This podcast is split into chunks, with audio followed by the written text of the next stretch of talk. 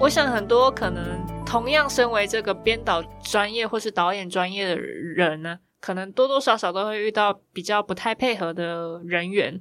那在处理的方式过程中，可能大家都会处理方法不太一样，态度也不太一样。那怎么样才能造成两个双方对立面可以比较圆融的处事，对继续对对，高高兴兴的合作下去，对不毕竟？还有这么长的路要走，对啊对啊，是是是，嗯嗯，当有一天我那时候在在哈尔滨，制作人已经干不下去了，他说我们没有办法再录下去了。我说你放心，我挺你，我挺到底。录完之后，那个制作人女的，我们第二天早上六点要赶飞机回上海录影，然后他说杰哥等一下，冲过来抱住我，我一定要好好的感谢一下，谢谢你的配合，谢谢你，谢谢你，我只有谢谢你。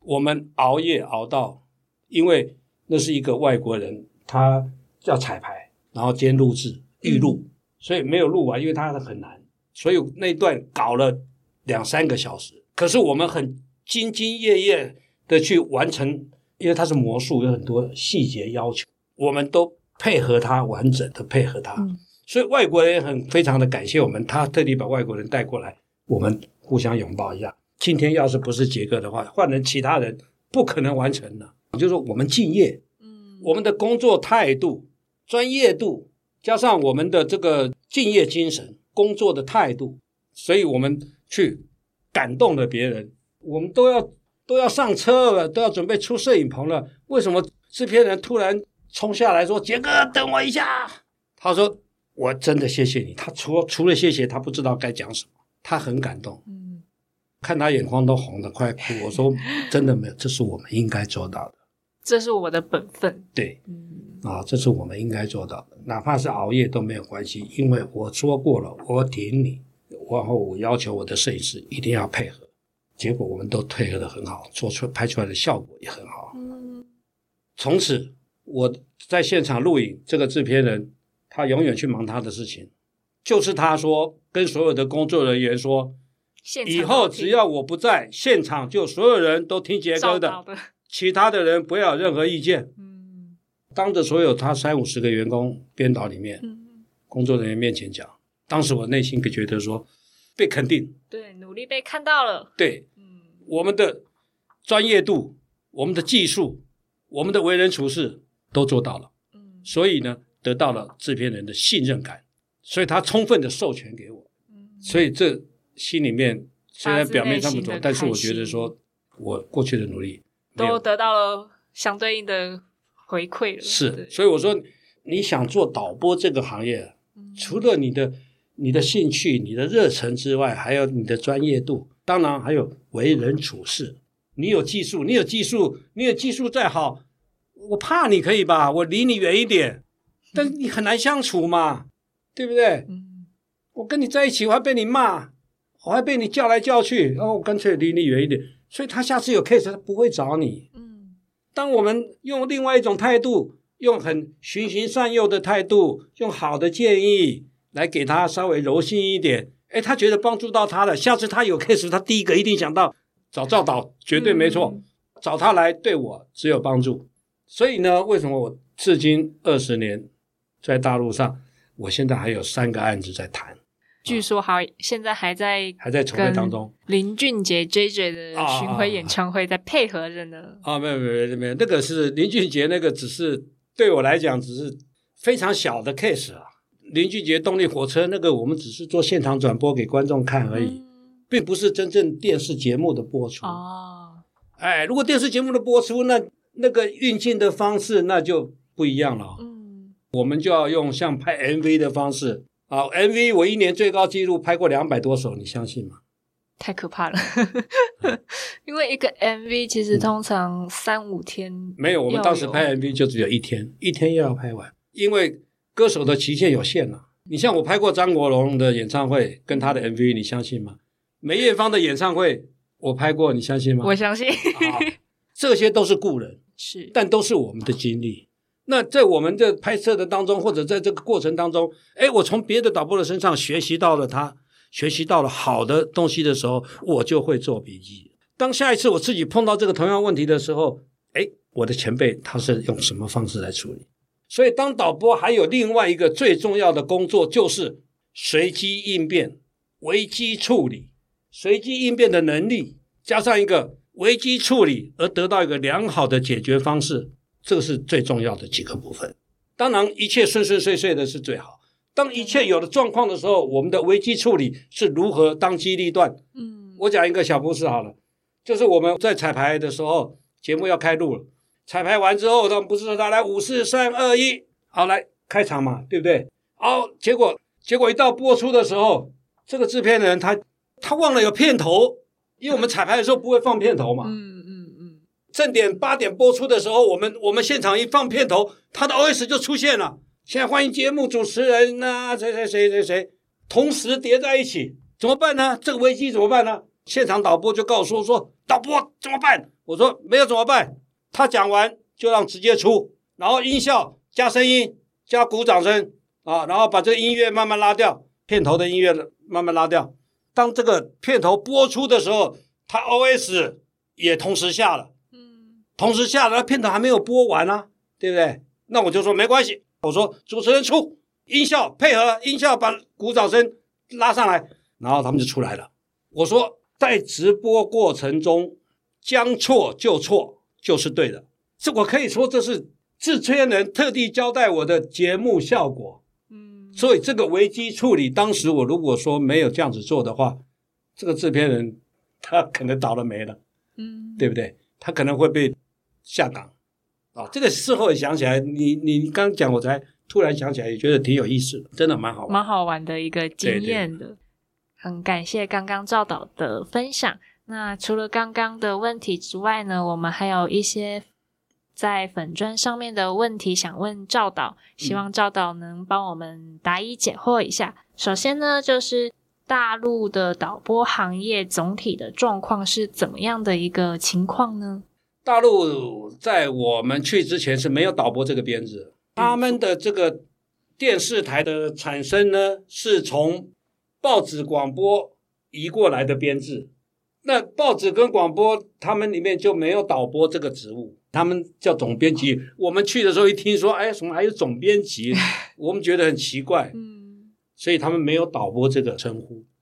哦，那我刚刚讲的就是导播是导演播出是非常重要的一个，而他们反而缺了这个最重要的这个洞。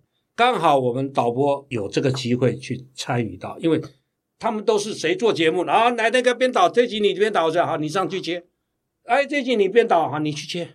嗯然后他们的摄影师就要说：“哎，给我给我一号一号。”是摄影师指挥导播镜头。那从我们去之后，他才慢慢的改变。因为我在录影前，我都会跟摄影师开会，我会把镜头分享每每一个设计。当我看完彩排，我做了记录之后，我就开始跟镜头摄影师分镜。我带着我的助理导播，好，助理导播下一个环节是什么？好，然后我镜头怎么样怎么样？摄影师开始拿 round down，开始记自己的镜头。后来慢慢慢慢，我有建立自己的摄影团队。我刚刚讲那个制片人，有一次为了我，我在录年代秀，深圳卫视年代秀啊，录完的时候要补镜头，他们说要补镜头，我说哦哦，OK，我等一下啊，那补镜头，那我说啊，那那对不起，来，他们要补镜头，刚刚来交代。其中电视台有有有有两个摄影师是电视台的，他就讲话了，他说：“哎，补镜头不早讲，我们都已经机器都推走了。”然后那个制片人刚好在后面，谁谁谁？你是谁？赵导说要补镜头，你你说什么东西啊？摄影师不讲话了，嗯然后那个制片人马上就跟我讲说，要我把耳机给他。他说这个摄影师是哪里的？他说台里的，下次不要他了，就跟总裁讲。我们的副总裁就就坐在后面，所以我下次再去录影的时候，这个摄影师就没有了。我们今天要补镜头是制作单位额外要求的，并不是我要求的，嗯对不对？那我们大家都愿意配合，那你干嘛就没事讲这段话嘛？我跟你讲，我还有录到一半，我今天跟摄影师开完会，开完会，当要要录的时候，摄影师不见了，为什么？打电话给他，他说我回家了，他说我不录了嗯啊？为什么不录啊？哦，我一天录只有二十八块，我录干嘛？我要回家，我不录了。哦、他觉得他的责任太重了。这个是我在西安卫视碰到的，有很多这种千奇百怪的事情。当导播是都可以遇到呢。好，那接下来的问题就是大陆跟台湾的导播这个领域有什么样的差异呢？因为他们之前没有不是没有导播这个编制嘛是你是你，因为您过去之后才带动所有的卫视台、电视台有这个机制嘛？因为他们看到了效率，看到了他们的这个节目的品质，嗯，然后看到了他们工作人员的提升，所以他们肯定的导播这个编制，所以他们现在各个电视台都在训练导播啊，所以他们知道说，哦，原来导播导播是这么重要的工作，嗯我们为什么没有呢？